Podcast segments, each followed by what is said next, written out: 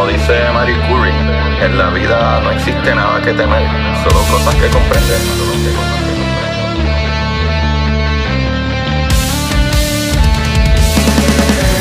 Recuerden correr y buscar la manera de aprender que más le divierta.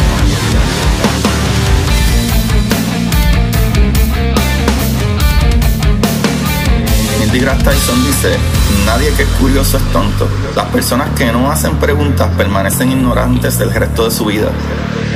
Y para ustedes, esto es curiosidad científica.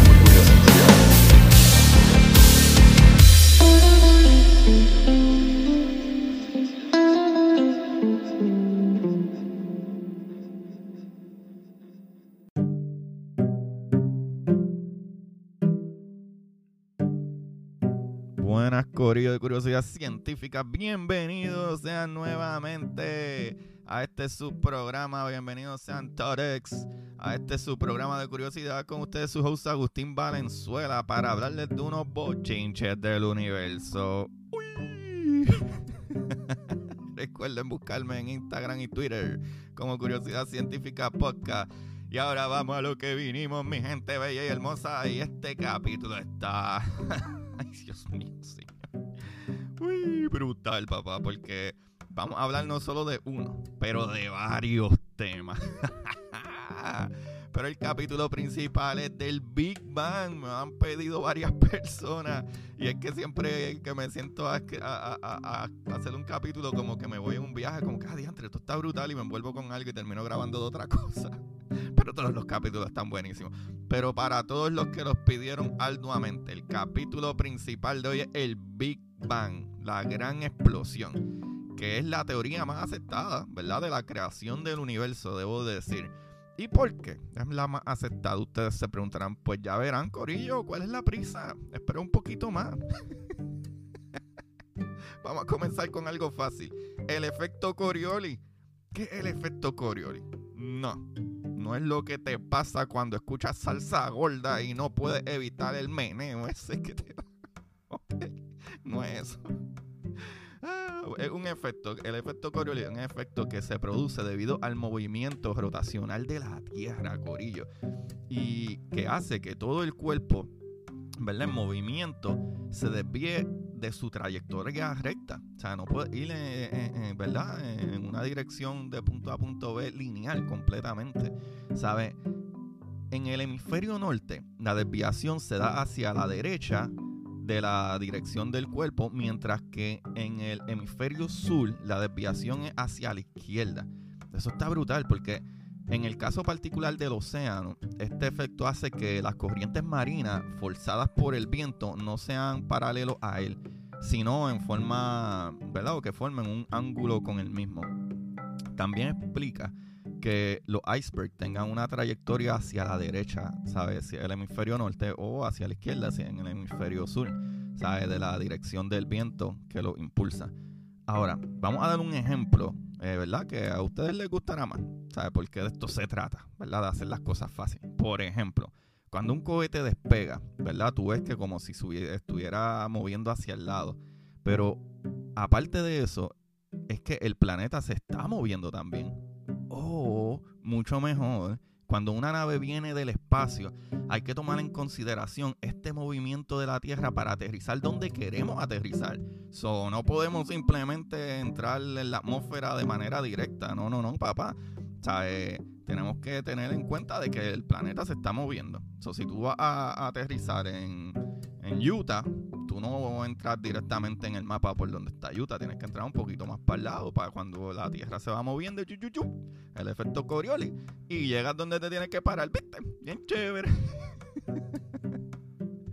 Ah, o más, ¿sabes? Eh, eh, ¿Verdad? Ahí lo tienen, chavales. ¿Sabes? Qué cosa más chula, ¿eh? Ahora vamos a- a lo principal, que se tratan de dos cositas.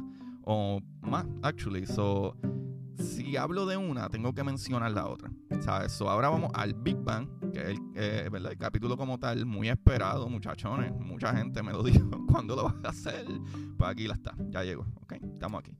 Pero, ¿qué es el Big Bang, papá? ¿Qué es el Big Bang? Se conoce como Big Bang en un enorme estallido que, de acuerdo a una teoría científica, marcó el origen del universo. Esta teoría señala que el universo se originó hace 13.800 millones de años, o en otras palabritas, 13.8 billones, ¿sabe? expandiéndose gracias a la explosión en cuestión, gracias a este Big Bang. Y como no hay algo ahí para ¿verdad? aguantarlo, como aire en el espacio, o el mismo espacio está donde en el espacio y estando en el espacio, que sería el universo, que hay más afuera de este universo, hay más espacio. ¿Cómo se llamaría ese espacio fuera del espacio? Una loquera. Esto está lo loco. Pero Corillo, vamos a la teoría del Big Bang, teoría de la gran explosión. Es el modelo cosmológico de mayor aceptación en la actualidad científica, o sea, la explicación más aceptada del origen del universo en la actualidad. Su nombre, el Big Bang, que verdad que significa la gran explosión. Su nombre proviene de la explicación que propone del inicio de todas las cosas. O sea, un estado originario de, altísima densidad y temperatura, como que todo estaba ahí apretadito, apretadito y obviamente unas temperaturas ridículas, lo que fuera que era antes de que existieran las primeras partículas, ¿sabes? Concentrándose en un punto mínimo. O sea, sus enormes fuerzas interiores provocaron una gigantesca explosión que dio origen al universo, al tiempo y al espacio. ¿sabes? ¿verdad? Como conocemos en física, espacio-tiempo. Conforme a la teoría del Big Bang, el universo se halla en una expansión constante, como han evidenciado numerosas observaciones astronómicas que presentan evidencia de la, ¿verdad? De la explosión inicial que lo habría puesto en marcha hace unos 13.800 millones de años, o 13.8 billones. La expansión, ¿verdad? Supuso eh, un necesario enfriamiento del universo. Y ahí están los truquitos de cómo es que entendemos que esto fue lo que debió haber sucedido, ¿verdad? O que hubo en aquel momento. De esta manera fue posible el origen de, las de, la, de la materia, que luego se fue volviendo más compleja hasta formar todo lo que existe hoy en día. ¿Sabes? Primero nubes de gas caliente y luego se hacen estrellas y finalmente los planetas y asteroides. So, en un principio, se entiende, se entiende que los primeros 300.000 años esa masa era tan caliente, esos gases y todo era tan y tan y tan caliente que ni siquiera la radiación podía escapar. So, tuvo que enfriarse un poquito más para que esas primeras partículas se pudieran crear y se pudiera, ¿verdad? La radiación salir de ahí volando, de ese punto y regarse.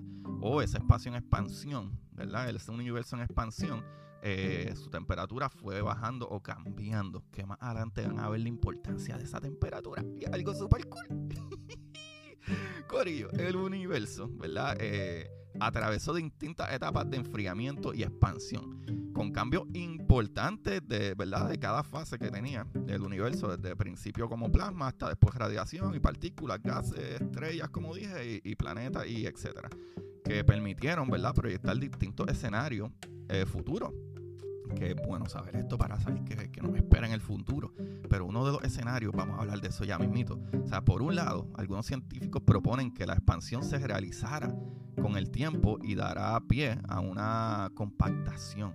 O sea que a medida que la atracción gravitacional se imponga en, en, ese, en ese Big Bang, que va a ser... Verdad, esto es una de las cosas que ellos pensaron. Ah, no, no, eso está en expansión ahora pero la gravedad en algún momento va a ganar y va a coger y va a mover esto para atrás en un big crunch, corillo, o una gran implosión. Aplastadito ahí. Uy, qué cosa más fea. Tú dices, Agustín, no, Pero no, no, no. Tranquilos que de acuerdo a las observaciones de ahora, papá, el universo le que va a alejarse y alejarse y alejarse, ¿sabes? No el universo, el espacio. Y el universo va a seguir creciendo. ¿Sabes?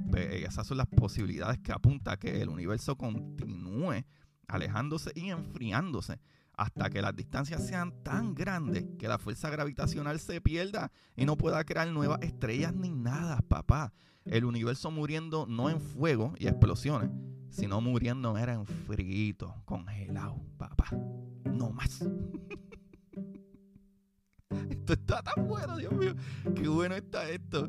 Cori, la teoría del Big Bang eh, ¿verdad? Eh, es consecuencia de las observaciones astronómicas realizadas a lo largo del siglo XX, en las que hizo evidente que, a juzgar por la composición del espacio exterior y por las características de la luz que emiten los astros más lejanos, eh, ¿verdad? el universo se halla en un proceso de expansión. Es decir, que las cosas se están alejando conforme a más y más espacio es creado.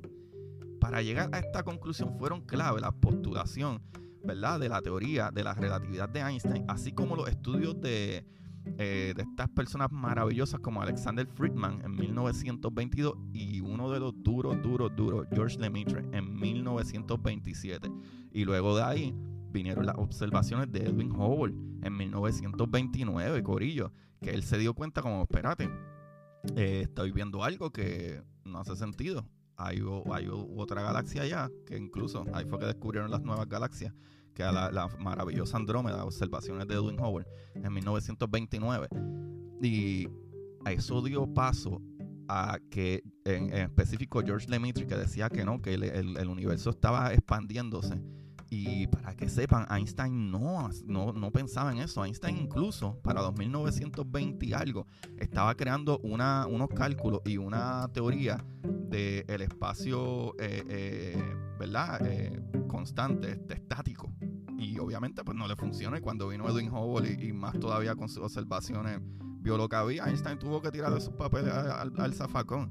Pero lo cool con esto es que en 1948 es que surgió la idea que el movimiento, ¿verdad? Eh, expansivo era consecuencia de una gigantesca explosión originaria. De ahí es que empezó este revolú del Big Bang.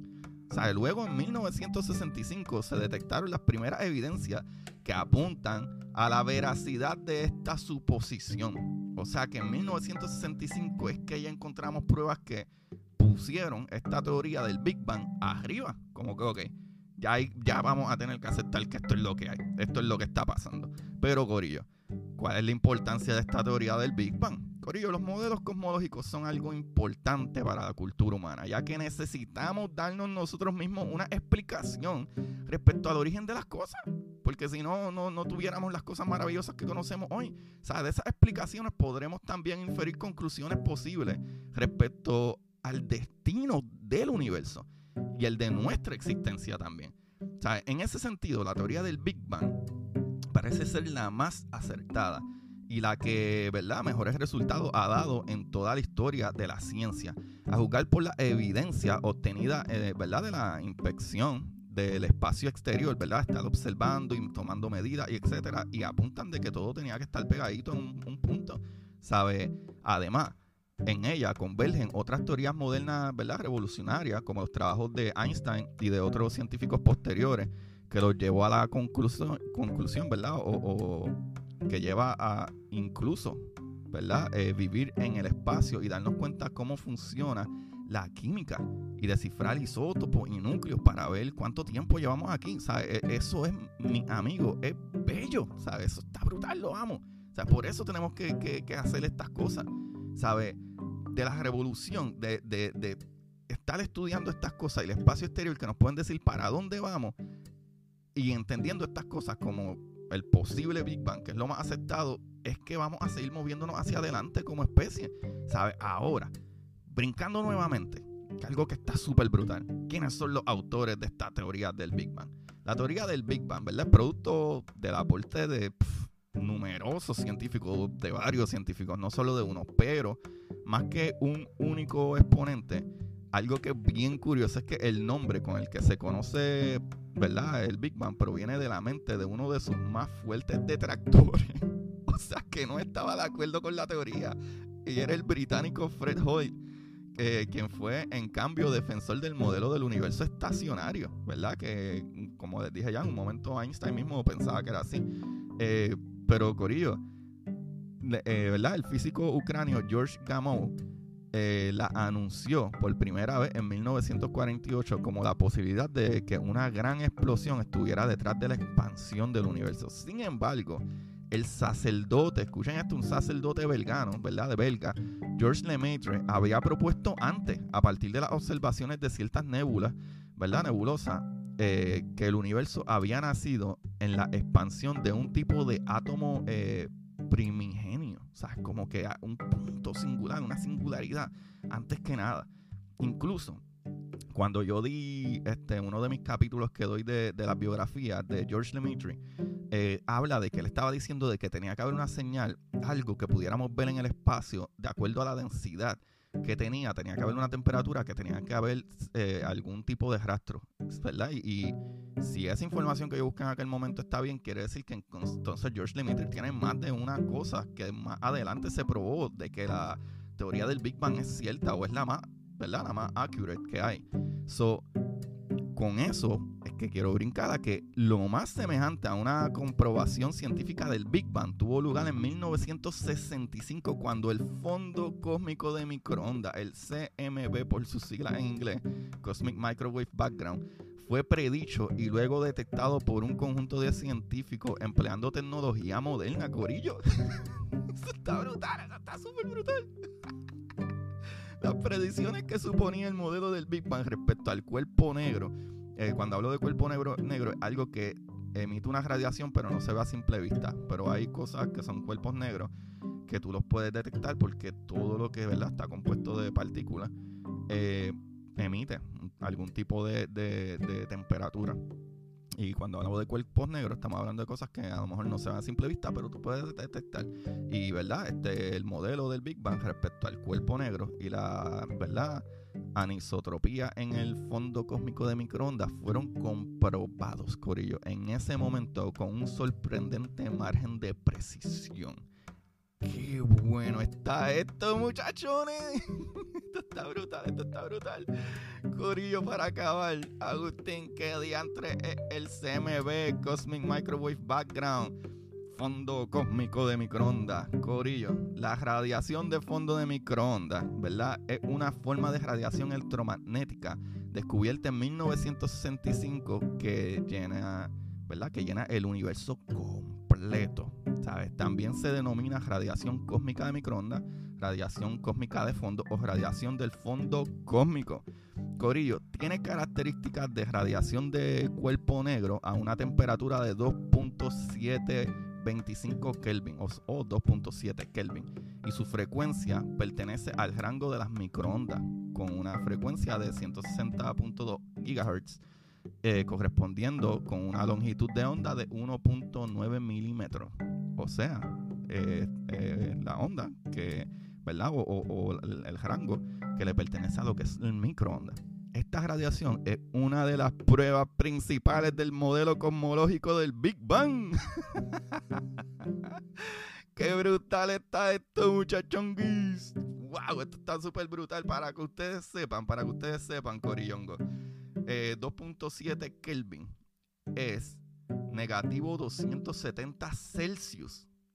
Y en Fahrenheit es negativo 454. Eso es frío, frío, frío, fríísimo. Esta información la saqué de concepto.de, de significadoconcepto.com, de Barcelona World Rates.org, de Bing.com y de NASA.gov.